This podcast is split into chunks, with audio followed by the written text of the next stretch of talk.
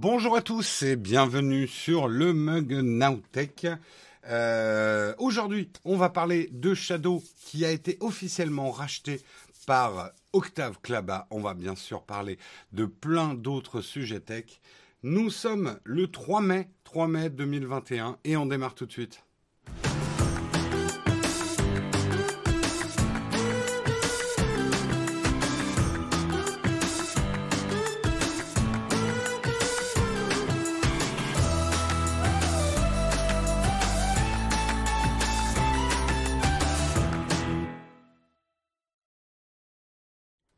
Bonjour à tous, j'espère que vous allez bien, que vous avez passé un bon week-end. J'ai juste oublié d'ouvrir un truc. Je n'ai pas encore l'habitude d'ouvrir mon oreillette, qui est mon canal de communication direct avec la modération en cas de gros problème. Hop, c'est fait. Voilà. Euh, J'espère que vous allez bien, que vous avez passé un bon week-end, que vous n'êtes pas trop fatigué en ce lundi matin. Moi, je suis complètement crevé. Les travaux ont commencé euh, dans notre nouvel appart. Commencé parce que je sais pas quand ça se terminera, mais euh, j'ai passé, j'ai des courbatures de partout. Mais c'est chouette. Je, je, déteste pas faire des travaux, c'est sympa. Euh, merci L'Angelot pour ton prime, ton huitième mois d'abonnement. Merci aussi euh, You1SCG pour ton prime six mois. Merci beaucoup. Merci Sof 92 250 également pour ton 3 mois. Merci beaucoup à vous. Un bon moyen de commencer la journée. Hein un petit prime. Pim pim. bon, vous avez passé un bon week-end tous? Salut Samuel, salut Néo, salut Tchebayou, salut Poppy, salut Julien, salut Hervé, salut Deadst, salut Slidarul, Salut Brezand. Ouh non, tu sais, Brezand, c'est pas une question d'âge. Hein. T'aurais vu ce que j'ai fait ce week-end Et ça va, il a encore de la ressource, le Jérôme. Salut Shinro. Salut Gataka. Salut Makelga.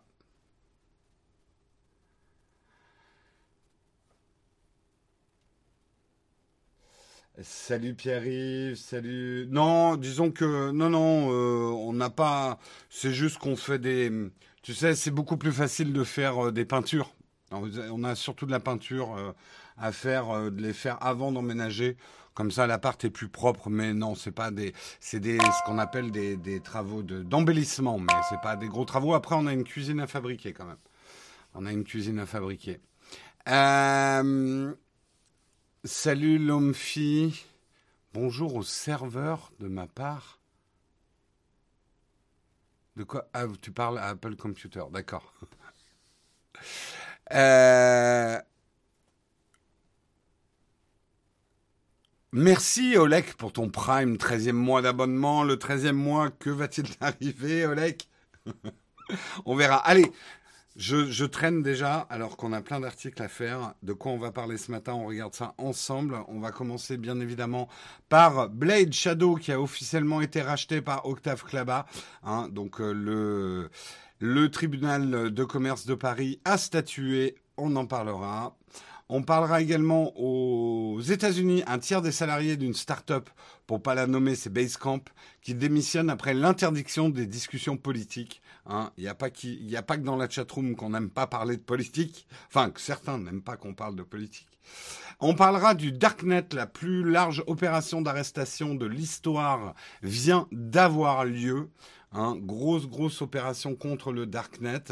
On parlera euh, d'une version hi-fi sans surcoût pour Apple Music. C'est la grosse news qui va peut-être faire plaisir à certains. C'est de la rumeur pour l'instant, mais ça serait cool que ça se confirme. On parlera également des AirTags qui ne seraient pas aussi jeunes que vous le croyez. Vous verrez un, un article assez surprenant hein, comme dernier article. Euh, et nous aurons une tartine, la tartine de Jérôme, un article fort intéressant. Hein, je vous conseille, si vous pouvez, de rester euh, vers la fin de l'émission. On parlera du Bitcoin, qui n'est pas une crypto-monnaie, c'est bien une religion. Et vous verrez, c'est un article assez, assez malin, effectivement, qui fait un comparatif entre les religions et la crypto, en tout cas le Bitcoin. Voilà en tout cas pour le programme du jour. J'espère qu'il vous va. J'en ai pas d'autres. Euh, et après l'incendie, l'ombre. What? De quoi?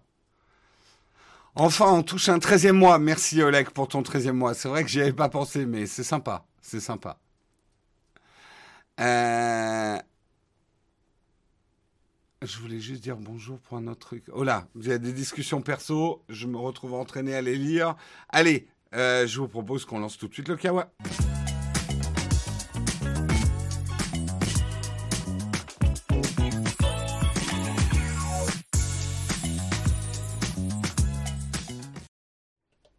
c'est vrai qu'on a un peu tendance à l'oublier, ce générique du Kawa. Tu fais bien de nous le rappeler parfois, Samuel. On va commencer par Blade Shadow. Hein, c'est feuilleton court. De toute façon, euh, le tribunal du commerce de Paris devait statuer. Euh, donc, euh, ils ont fait ça en temps et en heure. Et des deux offres, finalement, a été retenue celle de Octave Klaba, OVH, par sa filiale Ubique. Donc, pour être très clair, c'est pour ça que j'ai été précis dans mon titre, même si c'est moins vendeur. Euh, Shadow a été racheté par Ubique, qui lui appartient au VH. Enfin, c'est sous l'égide d'OVH. Ubique euh, appartient à Octave Klaba. Voilà. Donc, c'est pas tout à fait vrai de dire que Shadow a été racheté par OVH. Disons que c'est un, un, jeu de, de, comme beaucoup de sociétés, on, a plusieurs entités. Euh, voilà le 13e mois est juste une arnaque. T'as un bon slogan, ça. Tu, peux aller dans la rue avec une banderole comme ça. Euh, donc, donc, bah, c'est, c'est à la fois chouette et triste. Euh, c'est chouette parce que ça donne une, on va dire, une seconde chance à Shadow. Shadow que moi personnellement, c'est un produit que j'aime bien, que j'aime beaucoup, que je suis depuis sa naissance, avec ses problèmes, mais aussi ses grandes qualités comme j'arrête pas de vous le rabâcher, et je sais qu'en ce moment je stream pas beaucoup de jeux vidéo, mais euh, ceux qui ont vu mes streams de jeux vidéo voient que le Shadow marche très bien. Ça fait longtemps qu'on n'a pas eu des, grosses, des gros problèmes ou des grosses pannes avec le Shadow. Disons qu'il a la fiabilité d'un PC physique. Euh, si je dois euh, calculer le, le, le, taux d'erreur ou de problème au démarrage. Euh, il a la fiabilité euh, d'un PC physique. Euh, donc le produit est très bon. On connaît les problèmes hein, de l'entreprise. On a déjà vu ça en long et en large, ce qui fait que euh, elle était en difficulté financière et sous le coup d'une procédure de redressement judiciaire qui est une procédure, je le rappelle, le mot redressement judiciaire, on a l'impression que c'est les flics et que justement c'est pour éviter euh, la faillite, euh, c'est pour éviter les problèmes en fait qu'on se met en redressement judiciaire. On fige les comptes, on bloque les créanciers. C'est jamais très cool pour les créanciers, hein, le, redressement judiciaire, c'est-à-dire que bah, il y a des gens qui vont pas se faire payer hein, de d'argent que Shadow leur devait, mais ça permet souvent de sauvegarder une entreprise euh, et de lui donner une seconde chance, de repartir un petit peu à, zéro. Alors effectivement, on l'avait dit, il y avait deux offres. Euh, il y avait deux offres de reprise, une par Octave Klaba et une par six employés du groupe et euh, avec notamment euh, le, directeur, le CTO, le CTO actuel Jean-Baptiste Kempf qui était soutenu par Iliad. et c'est pas eux qui, qui ont remporté je j'ai pas j'ai pas toutes les explications. Ça va peut-être être déroulé aujourd'hui. L'annonce est tombée vendredi après-midi euh, de la décision du tribunal de commerce de Paris. Euh, il y aura probablement du décryptage à faire. Est-ce que l'offre euh, d'Octave Klaba est bonne? Alors, le truc c'est que quand Octave Klaba s'est mis sur l'opération, son premier objectif, il l'avait dit, hein, il avait été euh, clair, c'était euh, de développer une alternative solide aux solutions Microsoft Office 365 et Google G Suite. Donc lui, l'idée de base, c'était plutôt de reprendre le parc serveur Shadow existant et d'en faire plutôt des PC de bureautique. Si on prend littéralement ce projet-là, c'est d'en faire des PC bureautiques. Donc, on pouvait avoir des doutes sur le côté PC gaming dans le cloud, cloud gaming. Est-ce qu'il allait le continuer? Là où il est revenu un petit peu là-dessus, mais après, euh, on verra euh, stratégiquement ce qu'il décide de faire. Mais le tweet qu'il a fait euh, vendredi, que j'ai retweeté d'ailleurs, Octave Klaba a dit très heureux d'avoir été retenu par le tribunal de commerce de Paris pour le premier hub de Shadow France. L'ambition est simple, bâtir la meilleure offre de cloud gaming au monde. On a désormais tout dans une seule boîte, équipe talentueuse, aucun souci de capex, le marché mondial. Euh, donc voilà le tweet d'Octave Klaba qui voudrait dire que oui, il veut garder l'offre gaming. Quels sont les futurs possibles pour Shadow? Alors honnêtement, moi je n'ai plus du tout d'informations internes de Shadow. Je connais encore des gens de chez Shadow, mais de très très loin c'est plus eux qui me connaissent que moi qui les connais. J'ai plus d'informations internes, donc j'ai pas, euh, j'ai pas plus d'infos que vous en fait euh, sur euh, qu'est-ce qui va être décidé. C'est un peu tôt. C'est un peu tôt aussi. Il y a des grandes décisions stratégiques. Après, Shadow est un produit que je connais bien. Je pense, pour l'avoir dit depuis très très longtemps, même à des gens de Shadow, que trouver un bon équilibre entre une offre B2B, quitte à changer le nom, je suis pas certain que le nom Shadow soit excellent pour une offre d'entreprise. Donc pourquoi pas utiliser les serveurs qui ne sont pas utilisés hors. Vous, connaissez comment fonctionne Shadow, hein, je ne vais pas vous réexpliquer, mais en gros, les serveurs sont beaucoup moins utilisés par les gamers dans la journée et beaucoup plus bah, le soir et la nuit. Euh, donc euh, cette, euh, cette ressource pourrait être euh, faire partie d'une offre pour entreprise euh, de, de, PC de gaming, utiliser en gros euh, les, les, les rack shadow pour faire du, de la bureautique, pardon, pour faire de la bureautique pendant la journée, pourrait permettre d'amortir effectivement un peu plus les frais de serveur hein, qui coûtent extrêmement plus cher, extrêmement cher. Trouver un mix des deux. Moi, voilà, je donne des petits conseils marketing qui valent rien, je les donne gratuitement, mais je pense qu'effectivement, il faudra peut-être un changement de nom pour l'offre B2B pour bien séparer les deux. Euh, sur Shadow lui-même, sur la partie PC gaming, moi, mes recommandations sont les suivantes. Euh, il faut faire une offre plus chère, très haut de gamme, peut-être avec les dernières cartes graphiques, etc., mais euh, très cher. Voilà, pour joueurs euh, exigeants, qui a une bonne connexion, qui est content de Shadow et qui est qui, qui, qui adhère au modèle Shadow, qui a pas envie d'un PC physique, qui adhère au modèle Shadow, qui est prêt à claquer 40-50 euros par mois pour avoir euh, le top du top du PC sur le cloud. Pourquoi pas? Il faut résoudre bien sûr le problème du double écran hein, qui est une épine dans le pied de Shadow depuis moult temps, euh, depuis hyper longtemps. Euh, je pense qu'il faut conserver une offre assez agressive en termes de prix en entrée de gamme, quitte à ce que ça soit du 1080p 60, 60 images secondes, euh, peut-être même sans ray tracing, avoir une espèce d'offre. Je pense que très rapidement, il faut avoir une solution de test gratuit. Le Shadow ne vaut que si votre connexion le permet. Et tant que les gens ne peuvent pas tester Shadow, euh, ils auront du mal à convaincre certaines personnes de passer au Shadow. Euh, voilà, je pense. Euh, non, miner des cryptos, ça serait un autre problème. Ça, les ingénieurs te l'expliqueraient mieux que moi. Algorithme, euh, non, il serait pas large en profit pour l'instant parce que tout ça consomme énormément d'énergie. C'est pas des fermes de serveurs faites pour la crypto. Il serait pas performante en fait pour de la crypto. Euh, pour, pour être performant en crypto, il faut quand même avoir, enfin, c'est des serveurs vraiment dédiés. Hein. Euh, et euh, le, minage, euh, à moins d'être en Chine et, euh, et d'avoir de l'énergie pas chère et de la main d'œuvre pas chère, le, minage c'est pas devenu très très rentable. Hein. donc je pense pas que ça soit le bon business model. Après, encore une fois, hein, je je connais pas tout. Bref. Après, dans les urgences pour Shadow, c'est bien, évidemment servir les gens qui attendent leur Shadow depuis bientôt plus d'un an, pour certains. Euh, il faut les servir le plus rapidement possible. La satisfaction client c'est certainement le truc le plus important chez Shadow, vu que tu n'as plus un PC physique, ta satisfaction ne passera que par le service client, en fait. Euh, donc voilà, ils ont du boulot.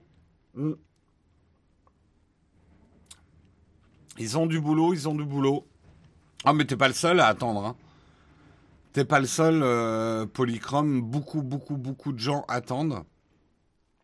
Mais bon, on va pas bouder notre plaisir. C'est un petit peu triste parce que effectivement, euh, euh, Jean-Baptiste Kempf est quelqu'un de sympathique et il va partir du coup et ils ne le retiennent pas. Par contre, la bonne nouvelle, c'est que les, 100, les, les 120 employés, je crois, actuels de Shadow sont tous les employés préservent leur emploi. Alors, il y a déjà beaucoup de monde qui est parti hein, quand même par rapport à une époque, mais en tout cas, ceux qui sont encore gardent leur emploi. Donc ça, c'est toujours une bonne nouvelle. Euh, je pense qu'il va falloir faire du recrutement d'ailleurs. J'espère qu'OVH a bien noté les conseils de tonton Jérôme. Oui, non, je pense pas, mais en plus, encore une fois, je suis pas dans les rouages, il y a des choses que je ne vois pas. Moi, je pense quand même, fondamentalement, et là, c'est vraiment un mec qui a fait du marketing et de la pub, euh, donc je ne peux juger que de cet aspect-là. Je pense que Shadow, de ce côté-là, a fait des erreurs. Ils ont dépensé énormément d'argent sur des opérations qui, ne, qui à mon avis, n'ont pas recruté. Euh, et la problématique de Shadow, il y a encore un an, n'était pas tant la notoriété, puisqu'ils avaient déjà des problèmes à assurer les, serveurs pour tout le monde. Euh, je pense que voilà, Shadow, il faut encore convaincre. Il faut faire de la démonstration. Moi, j'aurais pris des gros budgets publicitaires qui parfois ont été euh, largués sur des mono-opérations qui, à mon avis, et encore une fois, j'ai pas les chiffres, n'ont pas eu des résultats euh, top. Et plutôt, euh, voilà, sur les influenceurs, taper plutôt dans du micro-influenceur. les équiper en shadow, les streamers, parce que c'est un super outil de stream surtout quand ils pourront gérer le double écran, ça peut devenir un super outil. Parce que les gens ont besoin d'être convaincus. Moi, je le vois à chaque fois que je stream, j'ai au moins une personne qui me demande si je stream avec mon Shadow. Et quand ils voient le résultat de mon stream, d'un jeu qui tourne euh, toute option en ultra euh, machin, c'est plutôt convaincant, quoi. Euh... Le timing est super bon avec la pénurie, l'envolée des... Ouais, mais ça, c'est... Alors, oui et non, parce que ça, ça a été un gros problème, et c'est peut-être là qu'OVH... Euh, ne parlons pas des serveurs OVH qui brûlent, ne mélangeons pas tout. Euh, mais OVH a quand même une expertise et achète, en gros, mm, de quoi faire des serveurs. Donc, ils doivent s'y connaître, je pense, OVH à monter des serveurs et à négocier les meilleurs prix. Un des trucs qui a tué Shadow, c'est que les serveurs étaient hors de prix, les composants qui ont flambé étaient hors de prix, ce qui fait que c'était très difficile de rendre le Shadow qui était à 13 euros, je crois, 13 euh, euros, de le rendre rentable. Euh, il fallait presque trois ans, enfin je, je, balance un chiffre comme ça, mais il fallait presque trois ans pour rendre une session de Shadow rentable. Euh, donc vu que beaucoup de gens euh, voilà entraient quand même par les plus bas prix du Shadow, enfin difficile à rentabiliser sans espoir de faire des gros volumes tout de suite quoi.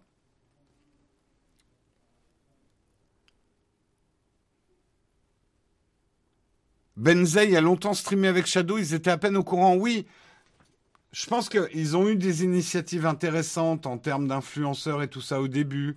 Euh, souvenez-vous, il y avait, le, la Team Shadow, euh, euh, un programme comme ça. Moi, j'en faisais pas partie, mais ils ont fait quelques OP intéressantes. Après, je vais être tout à fait franc, j'ai vu passer un nombre d'OP Shadow.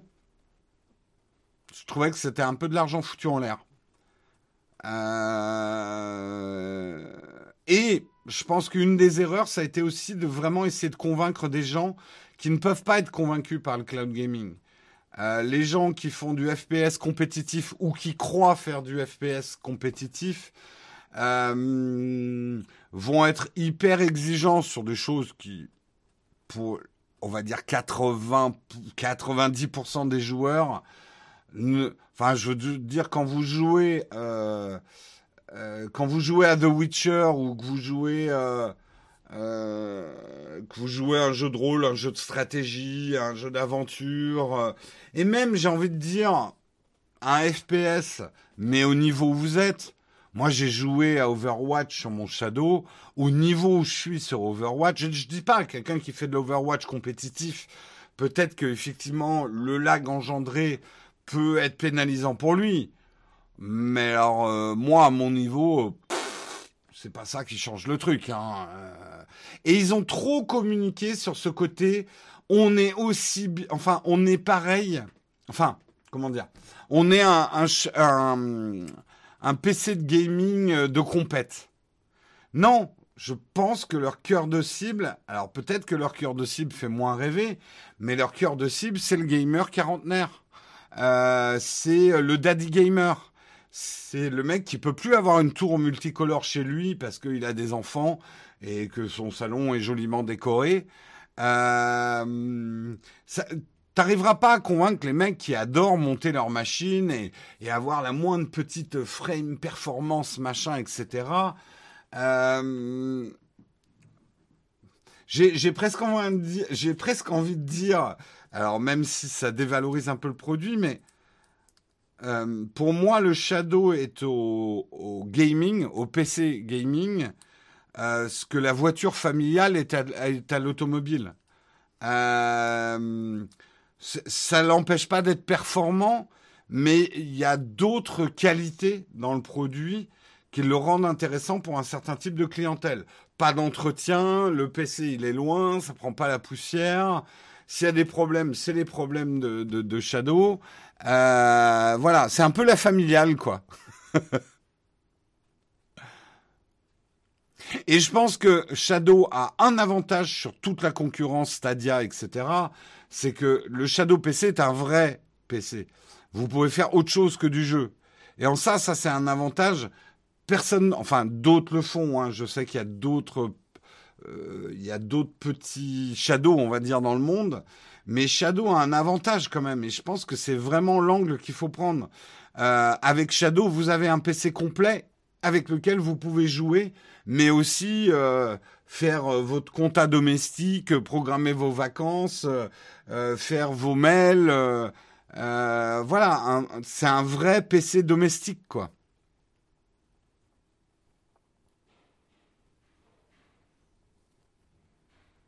Je, alors, je suis assez d'accord avec toi, euh, Gizmo, et pour avoir parlé avec certaines personnes qui jouent à un niveau professionnel.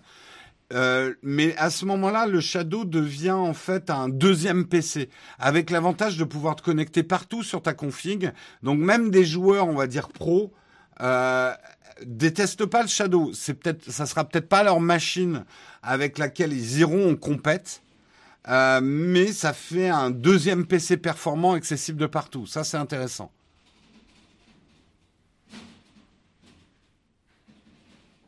La console ne serait pas plus appropriée qu'un Shadow. Ben non, parce que va taper euh, un texte sous Word avec ta console. Alors combien de fois je dois appuyer sur Y pour faire un A? De toute façon, euh, il y aura toujours des joueurs PC. Moi, le premier, euh, je, je me mettrai jamais vraiment à la console. C'est pas mon truc. Je suis pas à l'aise avec une console. Euh, J'aime bien faire d'autres trucs que du jeu aussi sur mon PC, même si c'est des petits trucs. Et puis j'aime bien jouer avec clavier souris à mon bureau. Alors vous me direz, vous, tu peux faire ça avec une console, mais vous comprenez ce que je, vous, veux dire. Moi, les jeux auxquels je joue, c'est pas des jeux console. Mes jeux favoris, en tout cas, sont pas des jeux qui tournent sur console.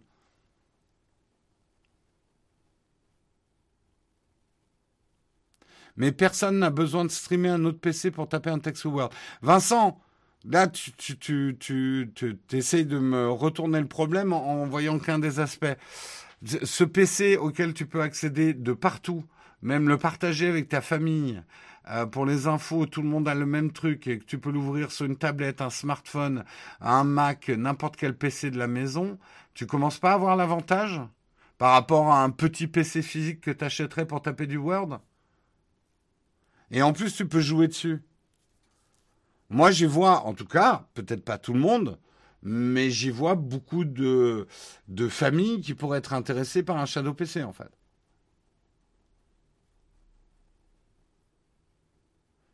Mais non, une tour. Enfin, moi, je vous le dis, hein, tel que je le pense. Une tour chez moi, si je peux éviter, je préfère. Euh, moi, avoir un bureau minimaliste sans rien du tout dessus, euh, j'avais même moi collé mon shadow derrière mon écran. C'est le rêve. Et de pouvoir jouer à des jeux hyper performants sans avoir une tour, pour moi, c'est un rêve. Voilà, moi je vous le dis, c'est un rêve. Une tour, pour moi, à l'âge que j'ai aujourd'hui et avec mes préoccupations que j'ai aujourd'hui, où j'ai pas le temps de m'intéresser à, avoir un PC gamer que je quitte, j'ai pas envie d'avoir une tour chez moi, quoi.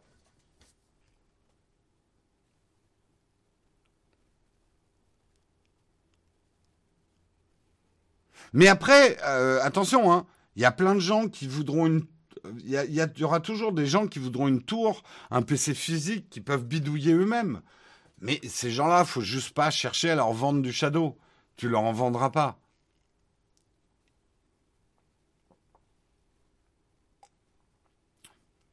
Tu vois, je te donne un exemple tout simple. Dans, dans notre nouvel appart, on va avoir un bureau, bureau dans lequel je pourrais faire du gaming. Ce bureau va être aussi une chambre d'invités. Et on aura peut-être souvent des invités. Les soirs où moi j'ai envie de jouer, et on a un invité qui dort dans la chambre, bah, si j'ai une tour, ça me pète les couilles, euh, pour, être euh, poli. Euh, parce que je peux pas jouer, quoi. Alors que si j'ai un Shadow PC, bah, je me fous dans le salon, j'ouvre ma tablette, je prends un clavier, je prends une souris et je joue avec ma tablette, quoi. Tu vois, je te donne ce type d'exemple.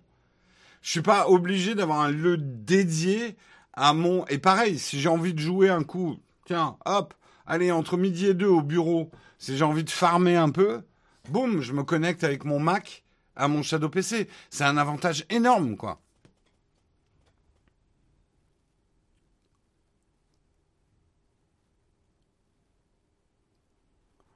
Donc euh, ça dépend de tes usages, ça dépend qui t'es, ça dépend de ton rapport au jeu. Je pense que ça dépend vachement aussi de ton âge et de ta situation familiale, quoi. Ah non, je te... moi j'ai joué à Valheim. Euh, j'ai joué à Valheim sur mon sur mon iPad. Ça marche tout à fait bien. Et un World of Warcraft sur une tablette. Alors j'ai la 13 pouces, mais c'est peut-être pas confortable pour faire 10 heures de jeu. Euh, mais ça marche très bien. Pareil, ouais, t'es en vacances. Alors, le truc, c'est qu'en vacances, il faut quand même avoir une bonne connexion pour te connecter à ton PC. Et encore, moi, je vous avais dit, et c'est vrai, j'ai joué, bon, une heure. J'ai joué pendant une heure à Witcher 3 à Londres avec une connexion 3G de merde. Alors, oui, il y avait des moments, le jeu euh, se, enfin, ma connexion à mon Shadow PC se figeait un peu, mais dans un jeu comme Witcher 3, c'était pas hyper grave, quoi.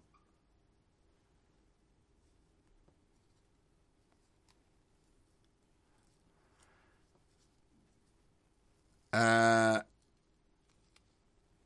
Shadow va peser lourd sur l'avenir du PC portable gaming. Je pense, hein, vraiment. Hein. Mais encore une fois, vous n'avez pas à être convaincu. Il y a des gens, ça ira, ça vous ira pas le, Shadow PC. en fait, le problème, c'est que vous pensez toujours d'une manière jusqu'au boutiste. Est-ce que le Shadow PC va détruire tous les PC physiques? C'est comme si vous me disiez l'automobile va exterminer toute l'équitation. Bah non, il y a encore des gens qui font de l'équitation. Et il y a des automobiles. Voilà. C'est euh, des produits peuvent coexister. Alors, bien sûr, l'automobile a pris des parts de marché sur le cheval. Et les, maréchaux ferrants, il y en a plus des masses, mais il y en a encore. Je suis pas en train de dire que la voiture a quelque part remplacé le cheval, mais a pas fait disparaître le cheval. Et moi, je pense que le cloud gaming va faire disparaître une partie du marché des PC physiques, mais ils disparaîtront pas complètement, non. La voiture volante va tuer les dragons. Putain, qu'est-ce que vous avez mis dans votre bol ce matin? Les délais de livraison, ne prenez pas, de toute façon, vous pouvez pas prendre un Shadow PC. Laissez leur, leur, leur temps pour l'instant. Là, ils viennent d'être achetés vendredi. Va falloir quelques mois avant que tout reparte. Je pense que leur prio, j'espère en tout cas que leur prio numéro un va être de livrer les gens qui attendent depuis un an leur Shadow PC avant de réouvrir les vannes pour euh, de, nouveaux consommateurs, quoi.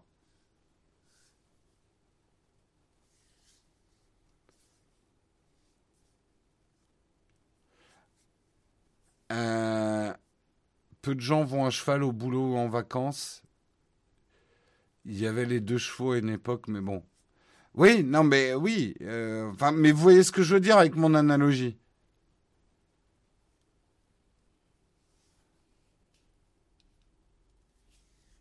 Euh, avec le télétravail, Shadow doit cibler les entreprises avant que Microsoft arrive. Bah, Microsoft est déjà là. Hein.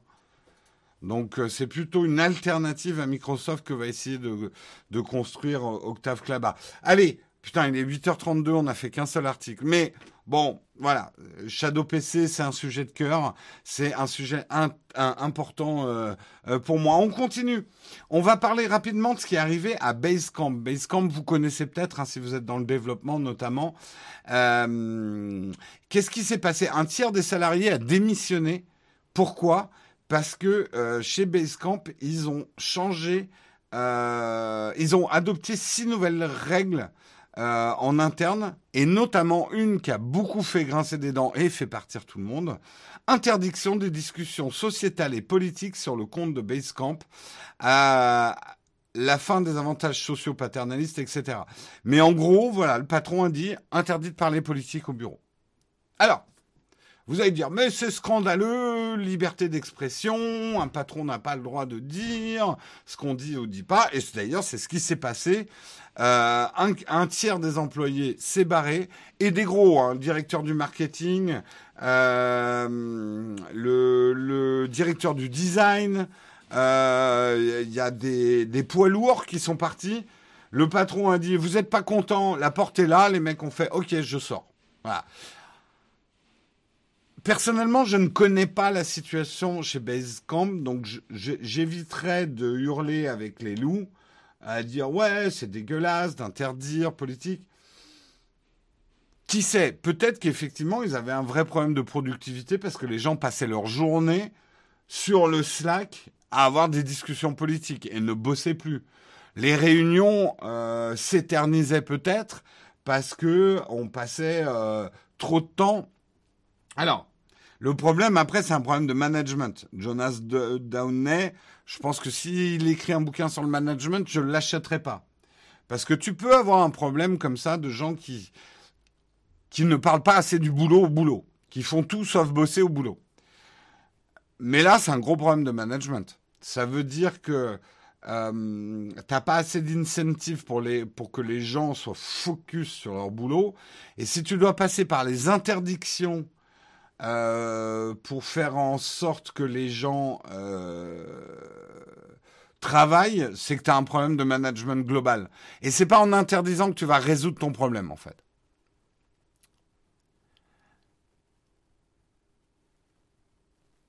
Alors, est-ce que est-ce qu'une entreprise a le droit? Oui, une entreprise a le droit. C'est comme une entreprise a le droit aussi d'interdire, par exemple, les relations, les relations euh, amoureuses ou sentimentales. Euh, il y a des entreprises où tu n'as pas le droit. Euh, et alors on peut dire oui, mais c'est contre liberté, machin et tout. mais enfin une entreprise aussi, parce qu'on sait parfois que ça peut causer d'énormes problèmes, les relations au travail, ce genre de choses. Alors je suis peut-être pas spécialiste du droit du travail, je sais pas dans quelle mesure elle peut est-ce que ça peut être considéré comme une faute grave? J'en sais rien. Honnêtement, après, je suis pas assez fort en droit du travail. Oui, Basecamp, c'est un outil de travail euh, collaboratif. Euh, il y a des règles, et parfois un peu débiles, hein, dans les entreprises. Euh, moi, je pense que si tu dois arriver à obliger les gens à faire quelque chose comme ça, genre interdit de parler politique, je pense que ton problème est ailleurs. Ça veut dire que les gens ne travaillent pas chez toi, donc tu as un autre type de problème. Et c'est pas la politique, c'est pas le fait que les gens parlent politique tout le temps dans ton entreprise. Le problème, c'est que les gens sont pas motivés par le travail. Euh, non, c'est pas en France, c'est aux États-Unis.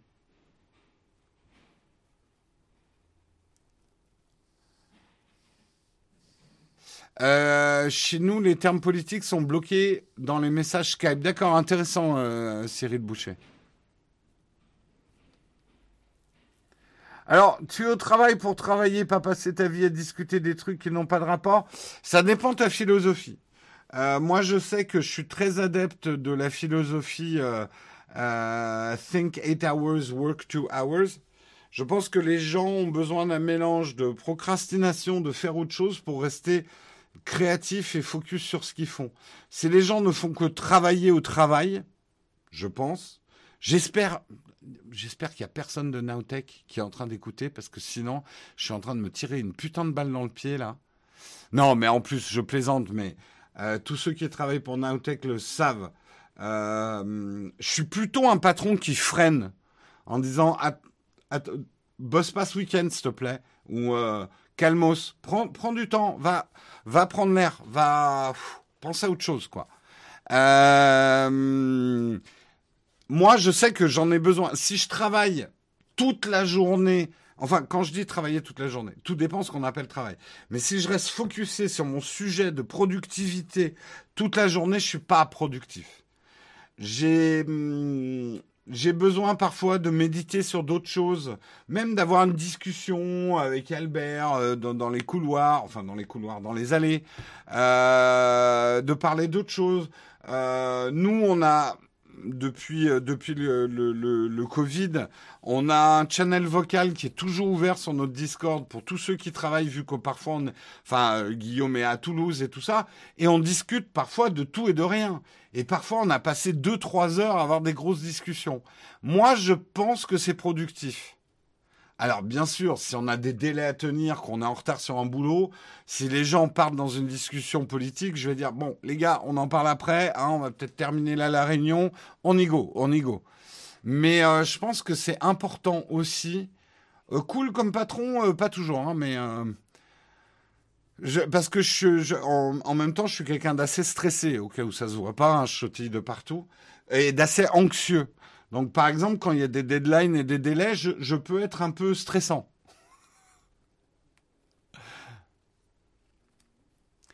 Et j'ai tendance parfois à paniquer. Pour parfois pas grand chose. Mais parfois, j'ai raison de paniquer aussi.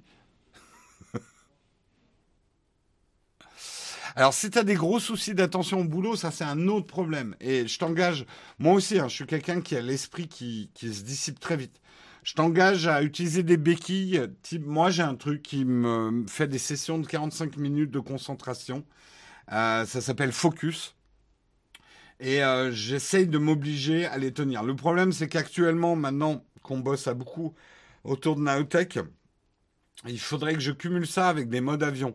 Parce que je suis très très souvent interrompu par un appel, par un message urgent, par un truc. J'ai du mal à avoir mes tunnels de focus, quoi.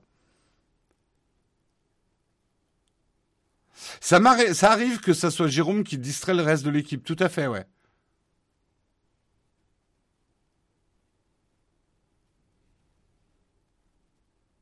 Donc euh, voilà, quand vous avez des handicaps, euh, prenez des béquilles. Hein. Surtout qu'on a des outils fantastiques à notre époque. Euh, ne, soyez pas fataliste par rapport à ce que vous êtes. Moi, je suis quelqu'un qui a des problèmes de concentration. des outils comme MindNode, des outils comme Focus m'ont beaucoup, beaucoup aidé à devenir beaucoup plus, cré... beaucoup plus productif.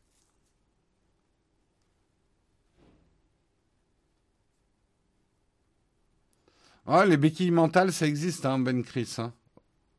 B. Chris, pardon. On a, on a tous des qualités et des défauts. Moi, voilà, je suis quelqu'un qui a du mal à me concentrer. Mais à côté de ça, et sans vanité aucune, mais je suis quelqu'un de plutôt créatif. J'en ai fait mon métier pendant plus de 20 ans. J'étais créatif dans la publicité. Euh, je suis quelqu'un de créatif, mais j'ai un tempérament très artistique, très rêveur, euh, assez contemplatif euh, et très désorganisé. Ben, je me suis trouvé des béquilles pour être mieux organisé. MindNode est une béquille essentielle pour mon travail et je suis devenu allez, facilement 5 fois plus euh, productif, rien qu'avec MindNode.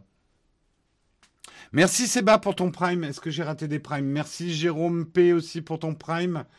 Euh, merci beaucoup à vous. Allez, putain, je passe une demi-heure sur chaque article. Parlons un petit peu du Darknet. Darknet, la plus large opération d'arrestation de l'histoire, vient d'avoir lieu.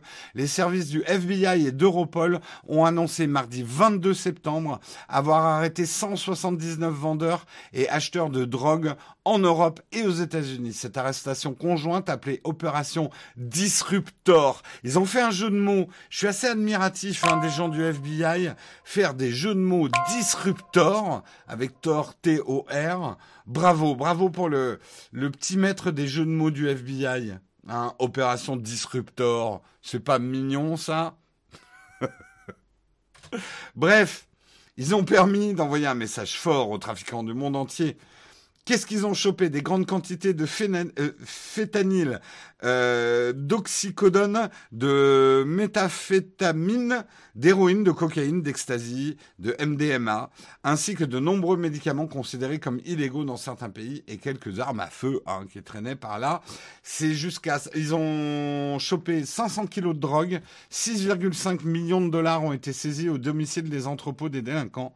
Les arrestations ont eu lieu aux États-Unis, 121 opérations Allemagne 42 arrestations, Pays-Bas 8 arrestations, Royaume-Uni 4 arrestations, Autriche 3 arrestations et en Suède une arrestation. Il n'y a pas de Français. Il n'y a pas de Belges. Il n'y a pas de Suisse. Ce sera peut-être au prochain tour. Euh, une dizaine de ces arrestations font suite au démantèlement le mois dernier du Wall Street Market, qui n'est pas du tout des actions de Wall Street. C'était le deuxième plus gros marché illégal au monde à l'époque, les autorités allemandes avaient arrêté les, prétendus exploitants du site et deux de ses revendeurs les plus prolifiques. Et qu'est-ce qu'ils ont fait?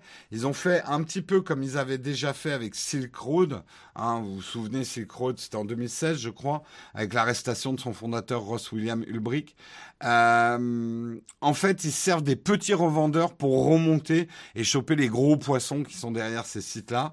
Hein, euh, les grands réseaux euh, du dark web ont été euh, démantelés. Alphabet Market, Dream Market, Wall Street Market, Nightmare Market, Empire Market, White House Market, Deep Sea Market, Dark Market. Bref. Après, c'est un succès. Hein, ils sont contents. Le ministère de la Justice américain a déclaré qu'il s'agissait sans équivoque de la plus grande opération internationale visant les trafiquants d'opioïdes sur le Darknet.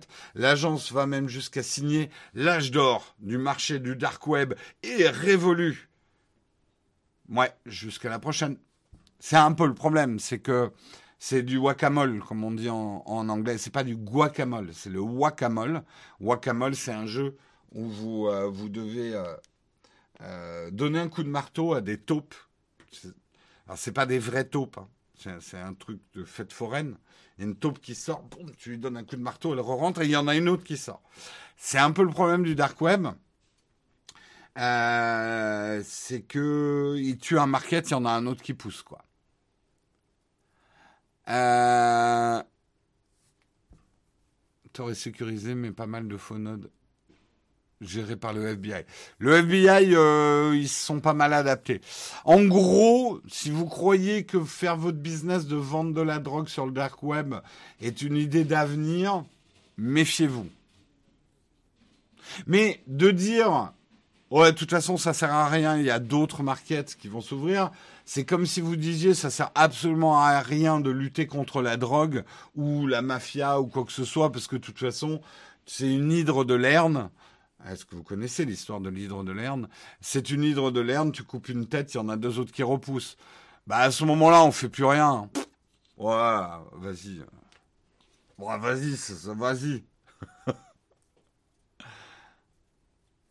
Bref, si votre idée pour faire de l'argent dans la vie, c'est vendre de la drogue, des armes ou tout ce qui est légal, c'est peut-être pas un excellent choix de carrière, d'une manière générale. Les risques du métier sont quand même énormes. Hein.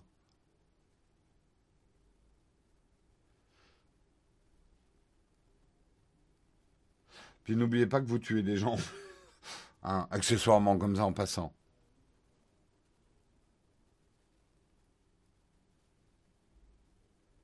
Oui, après, euh, ce, que, nous dit euh, Polychrome a tout à fait raison.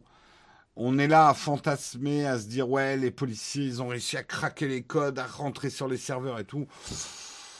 Je, me souviens plus exactement de, l'arrestation euh, de, celui euh, qui, mais euh, ça a été une simple erreur. C'est un peu de la filature presque classique en fait. le, le, mec de Silk Road, je crois qu'il s'est fait arrêter parce qu'il a utilisé son mail dans un truc complètement anodin. C'est un peu con, quoi, euh, comme il s'est fait choper. En fait, euh, la, police sait que n'importe qui fait une erreur à un moment. Tu fais parler les petits dealers, tu voilà, c'est les bonnes vieilles méthodes. Hein.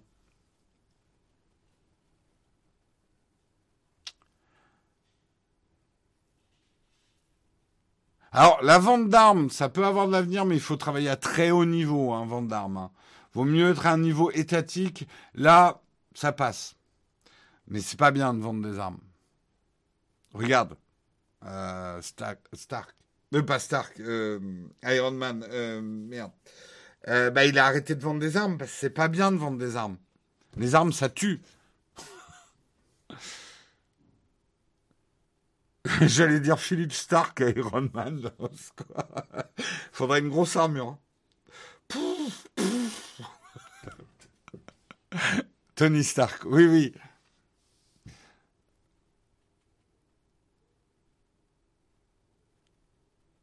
Ouais, pour Silk Road, le patron discutait avec un flic infiltré devenu ami depuis des mois, ça l'a perdu. Ouais, ouais, ouais, comme quoi on se fait arrêter bêtement. Hein. C'est pas bien d'être méchant. on retiendra ça, Coralien, t'as tout à fait raison. Être méchant, c'est pas gentil. Retenez bien ça. Euh, attends, Jérôme, on est toujours sur le mug ou c'est une nouvelle émission Métier d'avenir? Qu'est-ce que tu critiques là? Qu'est-ce que tu critiques? On est en train de parler du dark web. C'est pas de la tech ça? Allez, on continue, on continue. Je te, charrie. Hein. Euh, parlons d'Apple Music. Une étonnante rumeur alors c'est très drôle, il faut que je vous raconte un truc. Une étonnante rumeur du week-end nous provient du site Hit Daily Double. Vous ne connaissez pas Hit Daily Double? Et en fait, c'est un site spécialisé des sources auprès des maisons de disques. Mais est-ce que vous savez quelle était la dernière rumeur que Hit Daily Double a fait fuiter sur Apple? Eh bien, c'est intéressant puisque sa dernière rumeur date du 19 octobre 2001 où le site annonçait qu'Apple s'apprêtait à, lancer un produit qui s'appellerait l'iPod. bah, Qu'est-ce que ça peut bien être que ça? Voilà. Donc, on peut dire que c'est un site qui n'est pas spécialisé dans les rumeurs tech. Hein, leur dernière rumeur tech 2001, l'arrivée de l'iPod. Et là, 2021, 20 ans après, ils ont une nouvelle rumeur. Mais on comprend pourquoi ils l'ont parce que c'est justement des choses qui se discutent au niveau euh, euh, des maisons de disques. Euh, Apple annoncerait l'arrivée d'une version hi d'Apple Music dans les prochaines semaines. Cool hi Music, cool Mais ce qui est encore plus cool dans la news, c'est que la tarification serait très agressive, ce qui est surprenant pour Apple. Très agressive, pas pour votre porte-monnaie, puisqu'il ne vous en coûterait rien pour la version hi par rapport à la version classique d'Apple Music à 9,99 euros par mois. Donc que vous payez, bah tout le monde aura la version hi en fait de la musique. Chez Amazon par exemple, il faut payer 5, 5 euros de plus pour avoir le hi Donc si cette rumeur est vraie, c'est plutôt une super bonne nouvelle quoi. Je sais pas si vous êtes d'accord, mais c'est plutôt cool. Alors, est-ce que cette annonce aura lieu dans les prochaines semaines, notamment avec la WW2C 2021 qui aura, qui commencera le 7 juin? Eh ben, qui vivra verra. C'est vrai qu'il y a une autre rumeur qui dit que euh, Apple va lancer une nouvelle euh, génération d'AirPods. Euh, ça irait bien. Surtout qu'on sent bien que Apple est en train de trifouiller sur le Dolby, les petits trucs et tout ça. Euh, d'ailleurs, euh, le site 9, to 5 Mac a trouvé des références à Dolby Atmos, Dolby Audio et Lossless, donc musique sans compression, enfin euh, lossless, au sein d'Apple Music dans la première version de la bêta d'iOS 14.6, mais ça a été effacé dans la deuxième euh, version de la bêta. Donc, est-ce qu'Apple serait pas en train de préparer, voilà, hein, des AirPods euh, Pro 3 lossless Dolby Audio, Dolby Atmos, je sais pas quoi Intéressant. Intéressant, intéressant.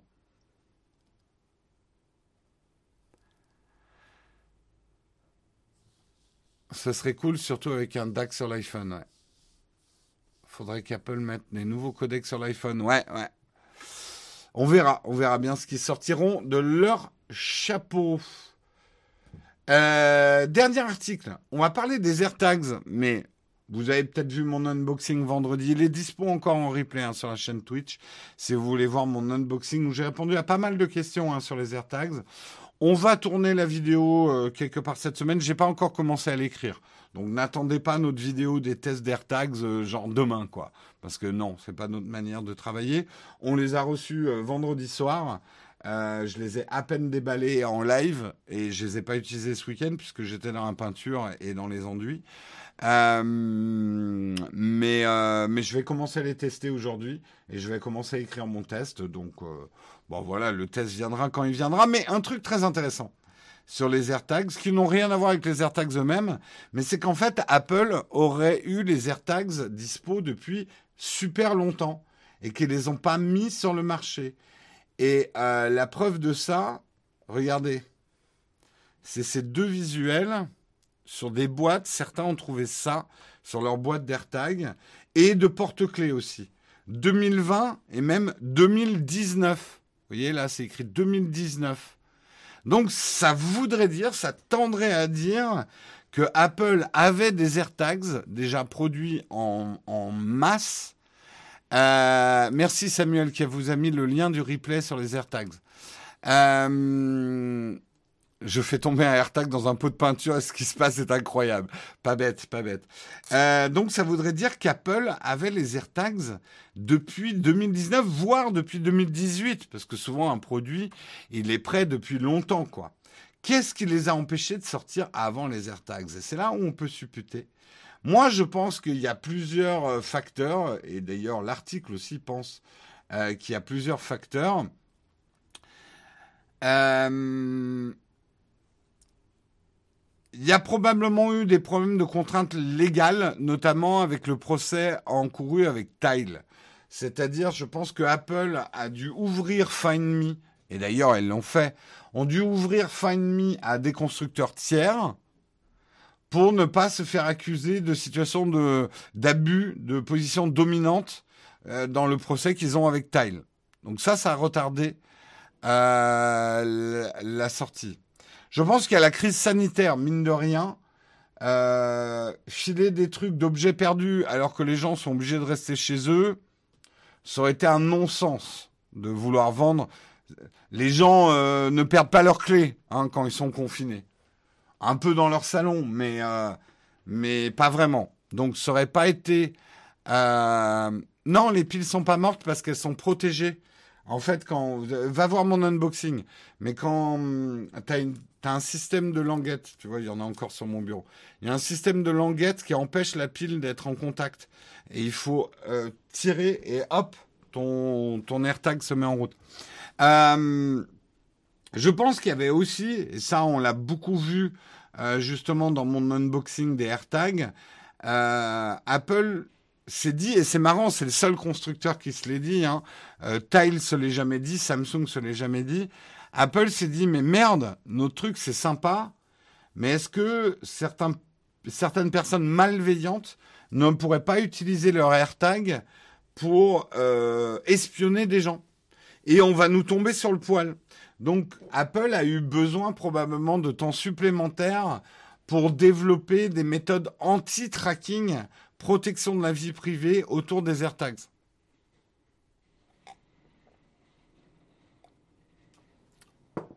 Exactement, c'est une languette comme les flambis. Pour pas que la pile de ton flambi. Non, mettez jamais une pile sur un flambi. Euh, il faut le mettre dans le, casse du Mando. Le casse du Mando ne me quitte jamais. Je l'ai toujours sur la tête. Dès que j'ai fini l'émission, hop, je le remets. Euh, non, je pense pas que c'est un problème de normes.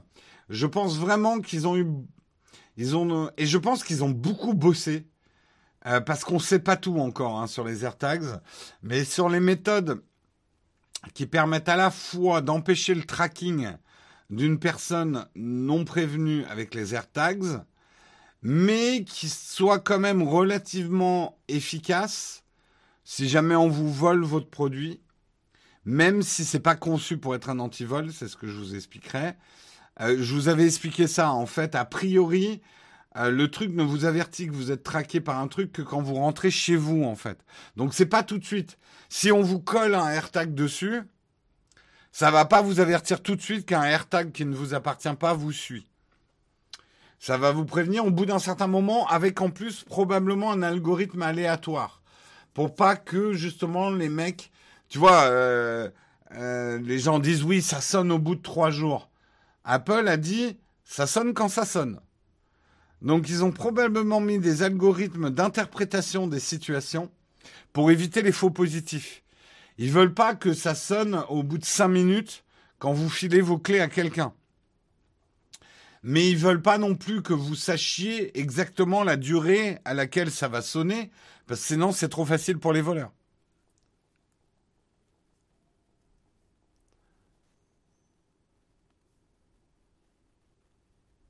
Quelqu'un vous suit depuis deux semaines, bonne soirée. Non, mais je pense qu'après, c'est dans le, temps d'une journée. Mais. Euh, Et en plus que vous oubliez, tous ceux qui n'ont pas encore utilisé les AirTags, vous oubliez qu'il y a des grosses différences entre le fait que vous déclariez un objet perdu et que vous ne le déclariez pas. Il a des comportements différents aussi. Hein.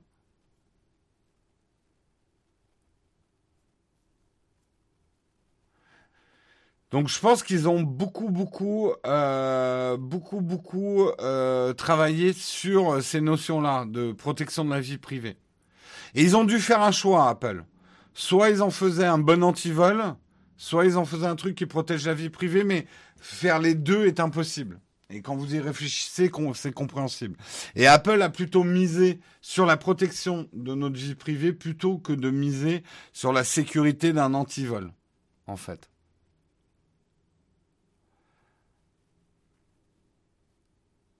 Il y a beaucoup de différences entre AirTag et SmartTag. Pas tant que ça. SmartTag est plus malin pour certains trucs, notamment il y a un bouton physique dessus tu peux utiliser par exemple pour allumer ta lumière. Il y a un vrai crochet pour l'accrocher au porte-clés. Mais après, euh, les SmartTag, attention, il y a deux modèles. Le modèle actuel n'a pas la puce de d'ultra proximité. C'est le nouveau modèle qui est en train de sortir des SmartTag Plus qui aura la, puce UWB.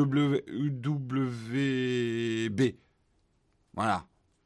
Et je ne crois pas qu'il y ait d'accéléromètre, de gyroscope, pardon, sur les. Alors qu'il y a sur les AirTags, euh, il n'y a pas sur les AirTags, je crois. Donc en fait, d'une certaine façon, les AirTags, si tu veux suivre quelqu'un en lui collant un, tracker, tu auras peut-être plus de chance avec un Tile ou un, Galaxy Tag euh, qu'avec un AirTag. Ça serait essayé. Est-ce qu'on peut suivre plus facilement quelqu'un avec un Tile ou avec un AirTag?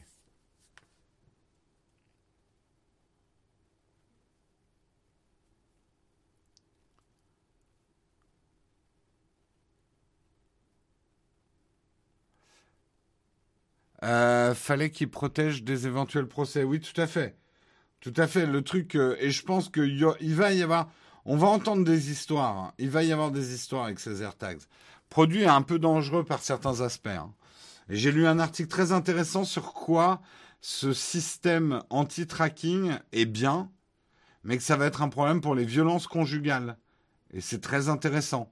Sachant que de traquer votre compagnon ou votre compagne euh, est considérée comme une violence conjugale. Hein. Vous n'avez pas le droit de suivre euh, votre compagnon ou votre, votre compagne. Euh, c'est une atteinte flagrante et patente à la vie privée. C'est pas parce que vous êtes en couple que c'est plus un individu euh, ou une individu.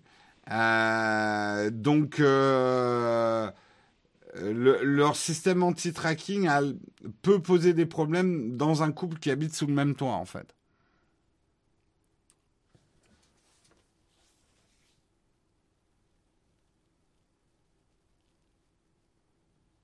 Bah, euh, Tropi, pour répondre sérieusement à ta blague, tu peux suivre ton compagnon ou ta compagne à partir du moment où il y a consentement, bien évidemment. Mais c'est pareil, Find Me est bien foutu. Moi, par exemple, Marion, elle peut pas me traquer, sauf quand je l'autorise. Et il y a des moments, ça peut être intéressant que je l'autorise. Voilà, le consentement, c'est pas, pas compliqué. On peut, euh, tant qu'il y a consentement, ça va quoi.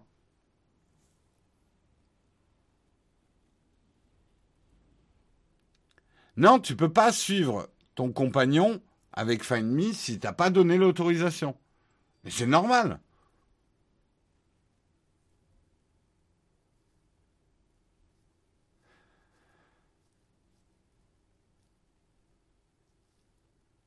Non. Vous pouvez effectivement suivre avec Find Me, mais uniquement si la personne donne consentement. Et moi, je, Marion n'a aucune intention, par exemple, que je la suive avec Find et moi non plus. Sauf que dans certains cas, ça peut être pratique. Genre, on est en vacances, on va peut-être activer Find Me. Euh, ou, ce genre de choses. Mais euh, hors de question au quotidien, parce que euh, vraiment, je trouve c'est une intrusion dans la vie privée. C'est pas parce qu'on est, on est en couple qu'on n'a pas droit à une vie privée. hors de question qu'on puisse me traquer, quoi. Et c'est pareil pour, pour Marion.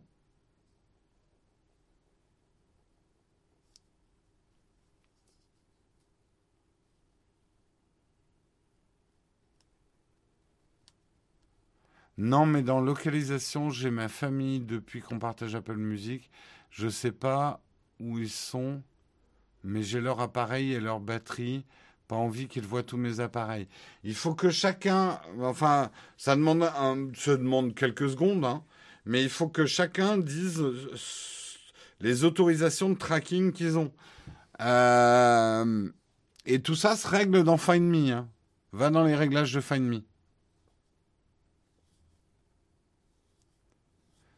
Ben oui, euh, suivre quelqu'un sans son consentement est une violence conjugale.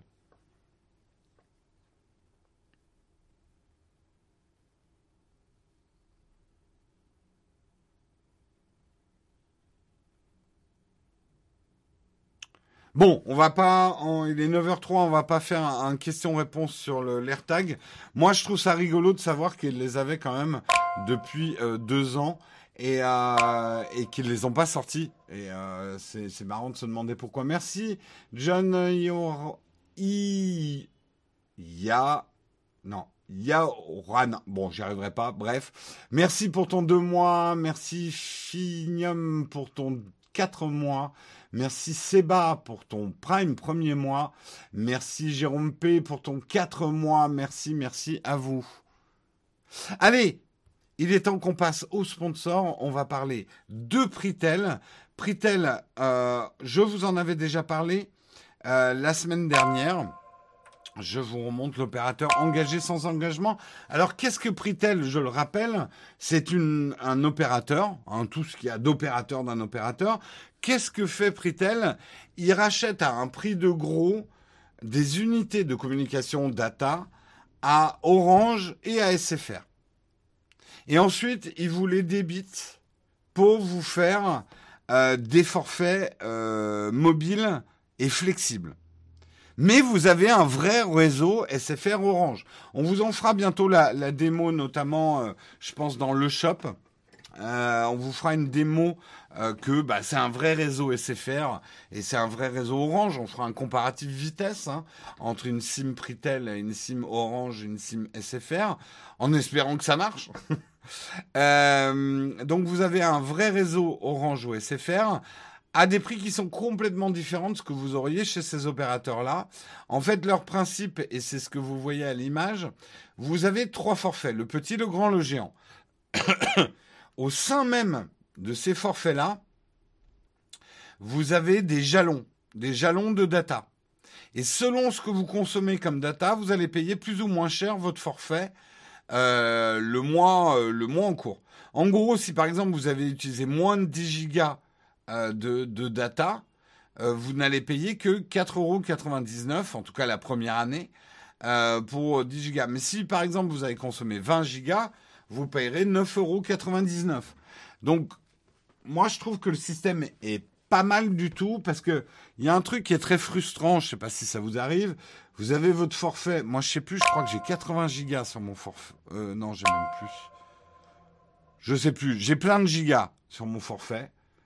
Et en fait, alors il y a des mois où je les utilise à donf parce qu'il suffit que je fasse des streamings en 4G comme j'avais fait quand on était au bassin d'Arcachon. Ça m'a bouffé tout mon forfait.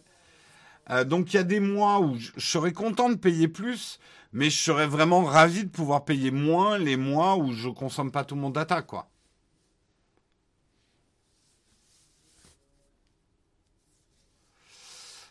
Euh, merci Technisavoir pour ton Prime, neuvième mois d'abonnement, merci beaucoup.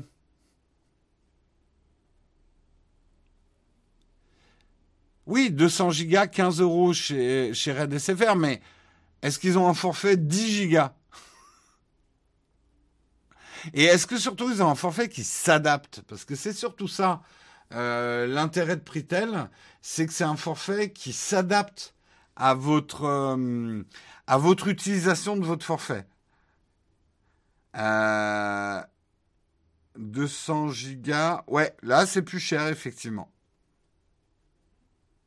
Mais la différence, c'est que si par exemple sur ton 200 gigas, tu ne consommes que 100 gigas par exemple un mois, tu vas payer moins cher que Red. Oui, mais l'upload, tu le payes aussi, hein, Eric Tech. Je trouve ça quand même bizarre. Bah écoute, n'hésite pas à poser des questions à Pritel. Peut-être que les, prix sont tellement stupéfiants que tu te dis c'est bizarre. N'hésite pas à aller leur poser de questions. Hein. Euh, n'hésite pas à aller leur poser une question euh, s'il y a des choses qui t'intriguent. Hein. Moi, je ne suis pas non plus euh, employé de Pritel, je ne pourrais pas répondre à toutes tes questions. Tu choisis Orange ou SFR ou c'est en fonction du lieu C'est comme tu, comme tu préfères. Je crois. Hein.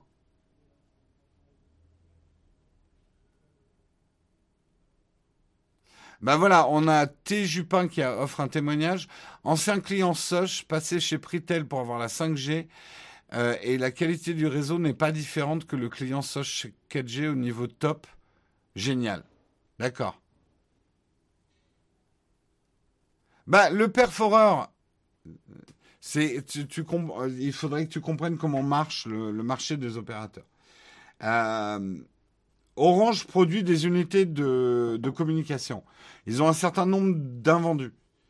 Ils ont tout intérêt à ce que ça soit racheté euh, par un, opérateur, euh, que ça leur reste pas sur les bras. Et après, l'opérateur peut décider de faire des prix qui sont plus intéressants que ceux d'Orange.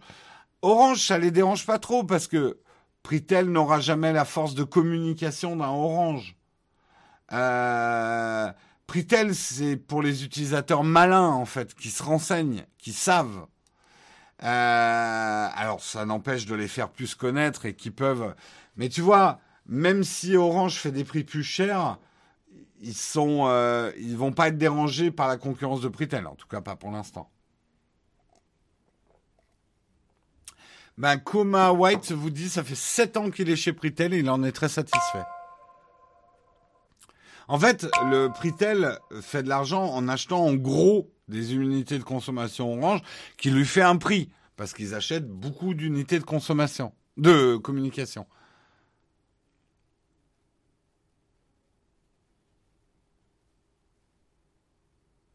Mais votre scepticisme, je vais vous le dire en face, votre scepticisme vous honore. Tout à fait. Posez les questions, testez, Rester sceptique, c'est une très bonne chose. En tout cas pour les forfaits. Vous dites, hmm, c'est chelou ce truc Pritel. Je vais me renseigner. Renseignez-vous. Testez. Euh, je crois pas que ça marche en Belgique hein, pour l'instant. Je voudrais pas dire de bêtises. Euh, mais je dis peut-être des bêtises. Je regarde rapidement. Euh, je crois que c'est qu'en France. Hein. Je crois pas qu'ils ont en Belgique. Je demanderai. Bonne question. Bonne question, mais je crois pas. Oui, c'est sans engagement, ouais. Opérateur engagé sans engagement, des forfaits euh, mobiles flexibles à petit prix et neutres en CO2.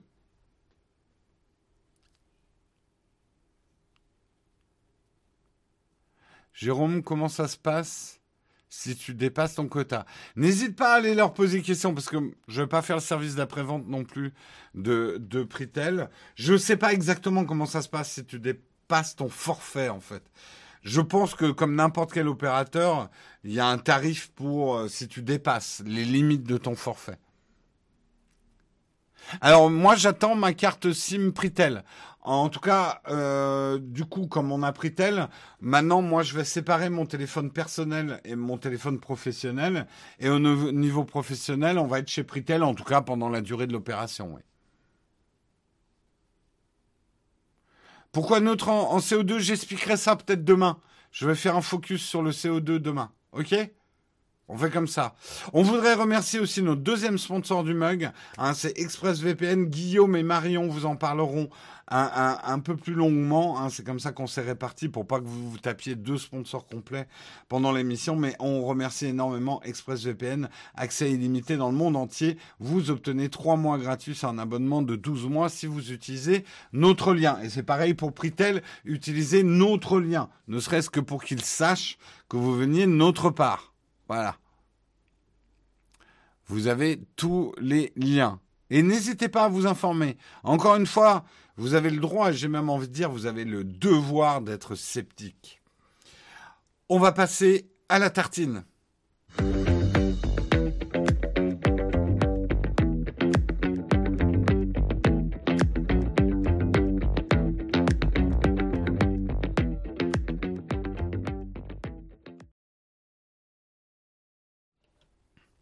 La tartine aujourd'hui, un article assez rigolo sur lequel je suis tombé hier. Euh, le Bitcoin n'est pas une crypto-monnaie, c'est une religion. Et il fait un parallèle entre les religions et le Bitcoin qui est assez rigolo. Hein, au nom du Père, du Fils et du Saint Bitcoin. Il dit il y a quand même d'étranges similitudes entre le Bitcoin et une religion. D'abord, il y a le Créateur tout-puissant. Le créateur tout-puissant pour le Bitcoin, c'est Satoshi Nakamoto, euh, qui est un personnage très mystérieux, que on ne sait pas bien qui c'est, on ne sait pas bien s'il est encore vivant, on ne sait pas bien s'il existe vraiment. Euh, il y a toute cette aura de mystère avec un nom un peu mystérieux en plus, Satoshi Nakamoto. Certains d'ailleurs m'ont dit, mais je sais pas si c'est vrai, que ça veut dire argent du Monopoly ou que c'est un acronyme de euh, argent du Monopoly en japonais. Ça, c'est presque un peu trop parfait. Ça me paraît un peu cousu de fil blanc, mais bon. Euh, euh, profiter du forfait mobile flexible avec notre... Oui, voilà, pardon, je lis maintenant les annonces. Euh, il y a les textes sacrés aussi du Bitcoin, puisqu'il y a un white paper qui existe, hein, c'est huit pages, rédigé en 2009, sur qu'est-ce que le Bitcoin. Donc vous avez un peu la, Bible, euh, les, les, saintes écritures. Euh, il y a le Bitcoin Jesus, euh, puisque c'est le surnom qui a été donné à un des premiers et des plus fervents prédicateurs du Bitcoin, Roger Ver, qui est aussi un ex-politicien, ex-dollar et ex-américain, connu pour son besoin irrépressible de convertir son prochain. Et puis, il y a les mineurs, les mineurs qui sont un peu, euh, voilà, le, troupeau, euh, enfin le troupeau, les croyants, les croyants les mineurs qui constituent la communauté des croyants, alors il n'y a pas que des mineurs hein, dans les croyants, c'est là où je trouve l'article un peu réducteur, et qui consacrent leur temps à la fabrication de la monnaie grâce, à la blockchain. Mais ça ne s'arrête pas là. Il y a aussi un espèce de calendrier avec des jours saints euh, pour le, Bitcoin, euh, les dates sacrées en fait. les jours de halving, qui sont une opération qui a lieu tous les quatre ans environ et qui divise par deux la rémunération des mineurs, sont des jours d'espérance pour les utilisateurs qui cherchent à résoudre les calculs mathématiques complexes à l'origine de la crypto-monnaie et ainsi se voir récompensés. Voilà, il y a, y a, un mélange euh, de technologie, de croyances, de religion qui est assez intéressant. Euh, il y a même eu un schisme, comme les schismes religieux entre les catholiques et les protestants euh, au sein des chrétiens. Le Bitcoin a connu son schisme aussi, puisque à la suite de débats théologiques sur la nature même du Bitcoin, depuis 2017 est apparu le Bitcoin Cash. Des milliers de courants altcoins ont vu le jour. Donc il y a des, on va dire, des débats de chapelle. Et comme toute religion qui naît, en tout cas, à son début, il y a plusieurs chapelles qui se créent. Après, il y a les grandes, les grandes influences qui prédominent, mais toutes les religions, en tout cas la plupart des grandes religions du monde, je dis grandes en termes de taille de, croyants, euh, ont des schismes. Euh, euh, que ce soit les sunnites, enfin bref, les protestants, euh, j'essaye de trouver euh, dans d'autres. Euh, bah, le bouddhisme, il y a le petit petit véhicule, grand véhicule. islam, il y a, aussi hein, des séparations. voilà. Et donc, il y a eu un schisme aussi dans le Bitcoin.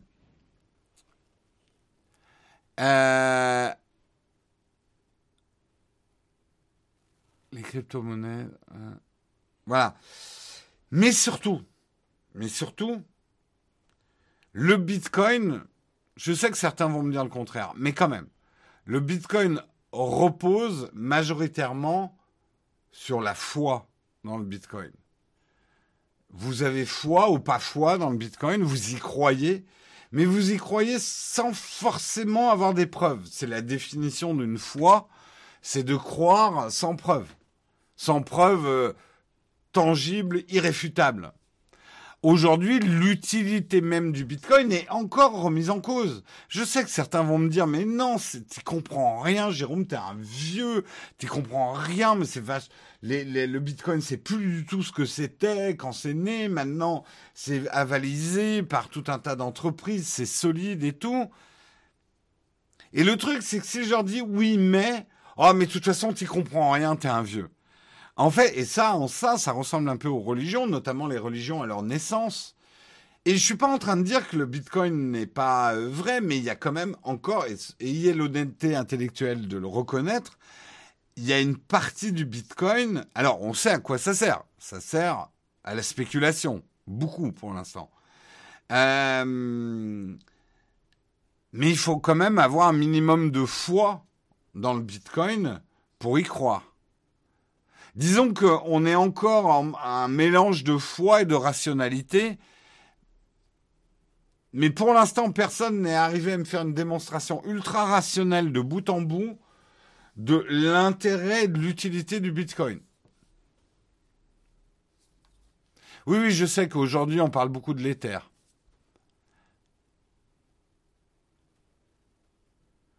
Mais euh, non, cet article, je sens que voilà, les, les pros Bitcoin vont me tomber dessus. J'ai l'habitude.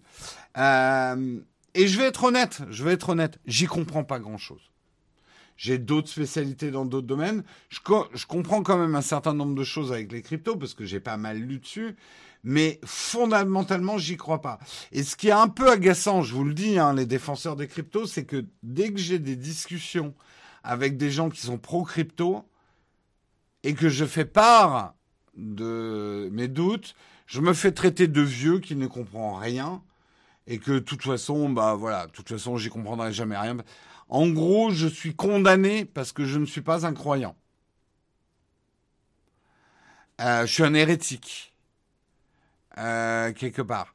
Il y a d'autres similitudes en plus. Le Bitcoin a un côté anti-establishment, en tout cas dans ses origines, et ça c'est un parallèle. En tout cas, toutes les religions du livre, hein, c'est-à-dire euh, euh, juif, islam, euh, chrétien, euh, c'est aussi des religions qui sont nées contre un establishment d'une époque.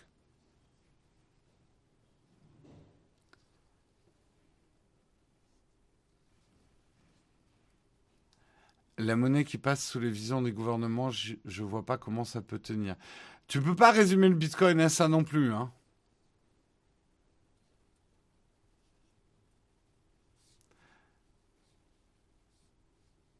Euh, Bitcoin est un énorme coffre, l'asset le plus sécurisé.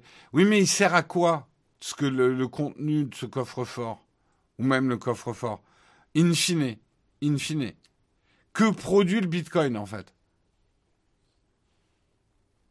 Vu, pour l'instant en tout cas, c'est pas reconnu comme une monnaie.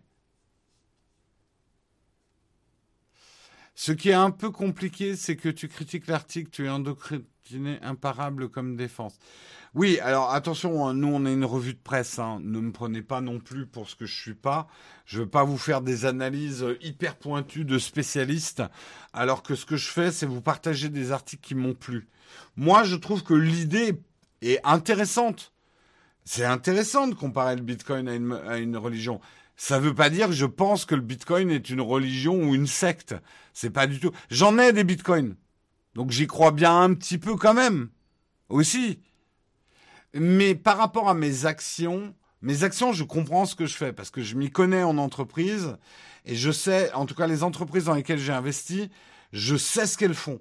Je sais ce qu'elles produisent et j'ai un avis sur leurs produits, j'ai un avis sur leur management, j'ai un avis sur euh, euh, le truc. Je pense que si j'ai un problème avec les crypto-monnaies, c'est que je n'arrive pas à enrouler mon esprit autour de l'ensemble des concepts de cette crypto-monnaie. Et je pense pas que je suis le seul. On va faire un petit sondage. Et euh, les sondages sont anonymes, donc soyez francs. Euh, on va faire un petit sondage.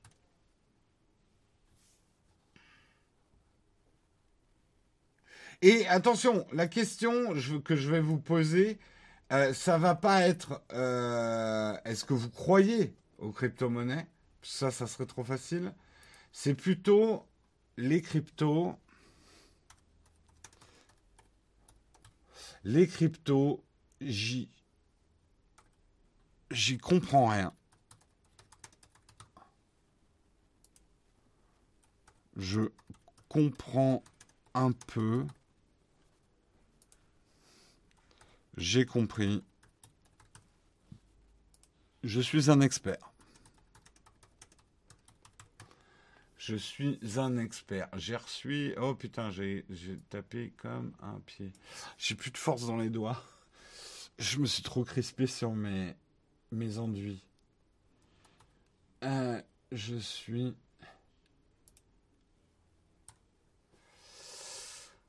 Donc là, je vous demande même pas si vous croyez en pas au crypto. Je vous demande juste votre niveau de connaissance. Et soyez honnête. J'y comprends rien je comprends un peu, j'ai compris ou je suis un expert. Donc répondez à ça, parce que c'est ça qui m'intéresse. Et pour l'instant, c'est le, je comprends un peu qui est à 50%. Et euh, c'est talonné par le j'y comprends rien et le j'ai compris qui sont au coude à coude. Hein. qui sont au coude à coude dans le sondage. Répondez dans le sondage, répondez pas dans le chat. Hein.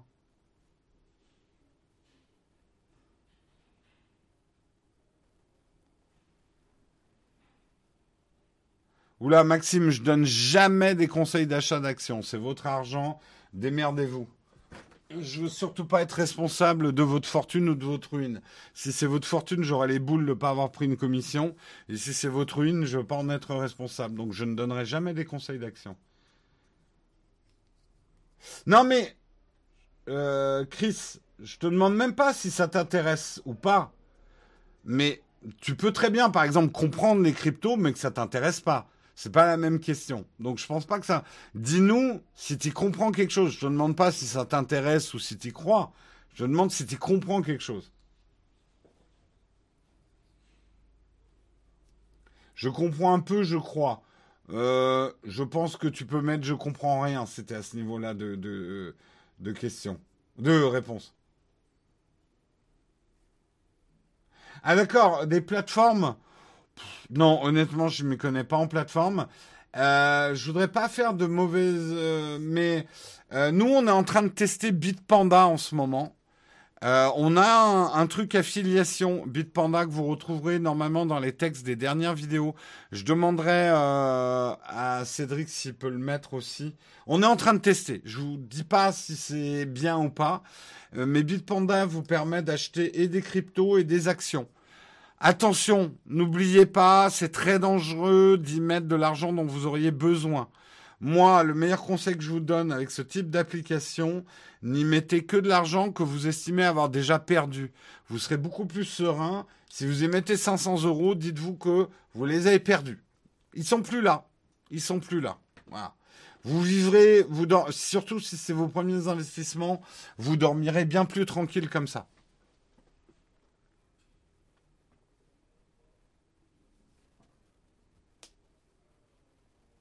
Oui, il y a Kraken, il y a aussi, euh, si vous voulez, des, comptes bancaires qui permettent de faire ça, tout ce qui est, tout ce Boursorama, euh, etc. Hein.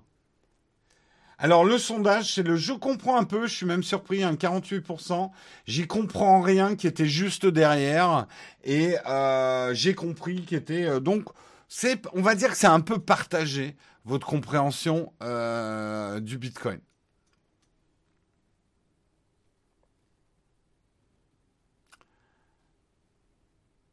C'est quand même hyper capitaliste le Bitcoin car tu peux même pas faire un emprunt comme une banque, acheter une maison. Ah oui, non, oui, non, non. Bitcoin. Alors voilà, c'est là où, pour, pour moi, tout ça peut avoir de réels dangers. Euh, pour moi, allez, je vais faire un peu une, une, comment faire une analogie qui soit pas dévalorisée. Bon, on va prendre la cigale et la fourmi, ok? Et oubliez la fable de La Fontaine. Dans la fable de La Fontaine, c'est la fourmi qui gagne. On est d'accord. OK? Parce que La Fontaine aimait bien. Euh. Mais globalement, chaque personne sur un, un, curseur va être plus ou moins cigale ou plus ou moins fourmi. Plus ou moins épargnant euh, dans le rapport à l'argent. Et attention, oubliez encore la morale de La Fontaine, parce qu'il y a des cigales qui peuvent réussir. La cigale est prête à prendre un certain nombre de risques. Euh, la fourmi est quelqu'un de très prévoyant.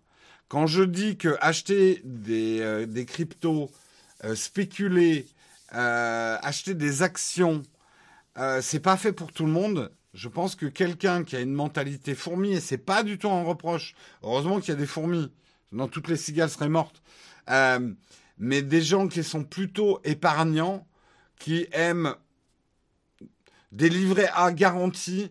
Eux, ils achèteraient des actions si on leur garantissait de récupérer leur argent s'ils perdent. Ça existe d'ailleurs, il y a des systèmes avec les assurances vie et tout ça.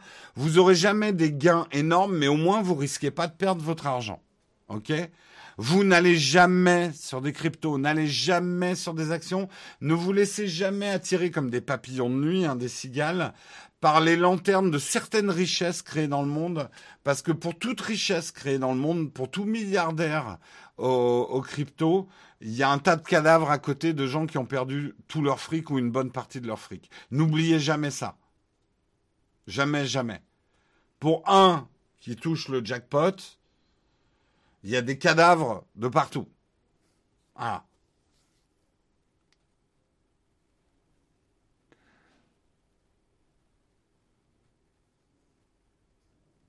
Perso, pour les actions que j'achète, je prends que ce que je connais, ce que je consomme. Pareil, moi, je suis un peu une, une fourmi, une, froucigale, comme vous le dites.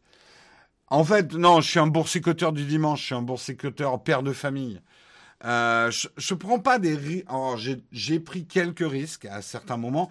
Mon plus gros risque, c'est que j'ai acheté en beaucoup d'actions, enfin beaucoup d'actions. J'avais peu d'argent mais j'ai assez diversifié en 2009, quand tout le monde était en train de lâcher ses actions. Souvenez-vous, hein, 2009, 2008, 2009. Moi, j'ai acheté à ce moment-là. Il fallait un petit peu de courage parce qu'au journal de 20 h il disait Oh là là, la bourse, faut surtout pas acheter, c'est la merde, c'est la fin du monde. Souvenez-vous, hein, c'était un peu ça le journal de 20 h euh, moi, j'ai acheté à ce moment-là, ce qui est plutôt été une bonne décision.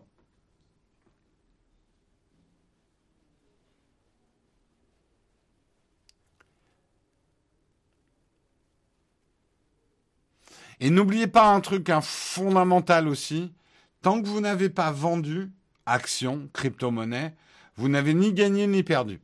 Les gens qui disent ouais je suis riche, regardez moi euh, sur un de mes comptes j'ai 10 euh, euros de 10 dollars de Bitcoin. Aujourd'hui ils valent 40 dollars. Mais en fait non ils valent pas. J'ai pas 40 dollars. J'ai 40 dollars si je vends mes bitcoins aujourd'hui. Mais sinon, j'ai rien, en fait. Et ça, c'est une règle. Les gens ont du mal parce que la presse dit ouais, Elon Musk, l'homme le plus cher, le plus riche du monde. Non, pas tant qu'il n'a pas vendu ses actions. Euh, vous n'avez rien tant que vous n'avez pas vendu vos actions. Et je vais vous garantir une chose le plus dur si vous achetez des actions des cryptos, c'est pas d'acheter le plus dur, c'est de revendre d'avoir le courage de dire allez, j'arrête de me dire que ça va continuer à augmenter, je revends là aujourd'hui.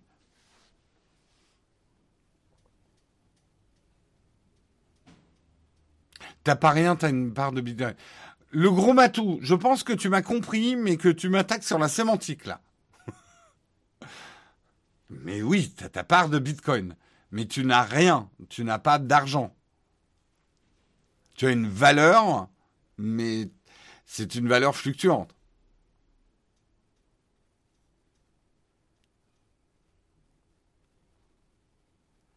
Oui, oui, Asher, si vous voulez vous informer effectivement euh, sur les cryptos, il fait un très bon boulot.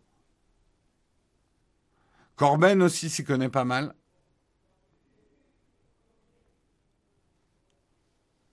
Mais tout ce que je voulais dire, en fait, avec cet article, ne culpabilisez pas aussi, parce que c'est vrai que les fervents des cryptos vont vite vous faire passer pour un gros ringard euh, dès que vous émettez la moindre critique envers les cryptos. Tu comprends rien, de toute façon. Euh, bah, D'abord, vous avez le droit de ne pas comprendre. C'est pas une honte particulière. Euh, et moi, en plus, je pourrais être tout à fait franc, les gens qui n'arrivent pas à m'expliquer, n'arrivent pas à me convaincre, il y en a qui ont essayé, et qui me disent au bout d'un moment, de toute façon, tu comprends rien, en gros, tu es trop bête, et qui me rejettent. J'ai euh, mes antennes de, de euh, qui font euh, j'aime pas.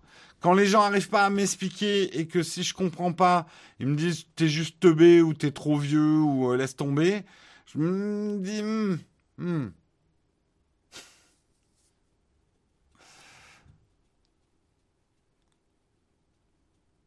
Mais je m'en fous qu'il soit à 100 000 dollars ou qu'il soit à 40 dollars ou à 4 dollars. C'est même pas le problème. Ça, c'est l'argument que tout le monde me parle. Oui, tu t'es sceptique, mais quand tu étais déjà sceptique quand il était à 10 000, maintenant il est à 50 000. On en rigolera bien quand il sera à 100 000. C'est pas le problème pour moi, en fait. Mais euh, bon, on va pas partir dans le débat. Allez, oh putain, il est 9h34. On va pas avoir le temps de faire un camp de fac aujourd'hui. Euh, J'avais pas vu l'heure. Désolé, j'ai trop traîné sur le premier article sur, sur Shadow, mais à coup pas. Euh, je vais devoir vous quitter et on va regarder qui on va raider euh, ce matin. 9h34, même en Bitcoin, même en Bitcoin, ça fait cher, tout à fait. et ben justement, l'ami Corben, il n'est pas connecté ce matin. Attendez, je cherche. Euh, Corbenou. Ça fait longtemps qu'on, que je vais pas raid Corben. Mais si, on va raider l'ami Corben. C'est parti, on raid l'ami Corben pendant le générique. Je vous fais des gros bisous. On se retrouve demain matin. Ciao tout le monde.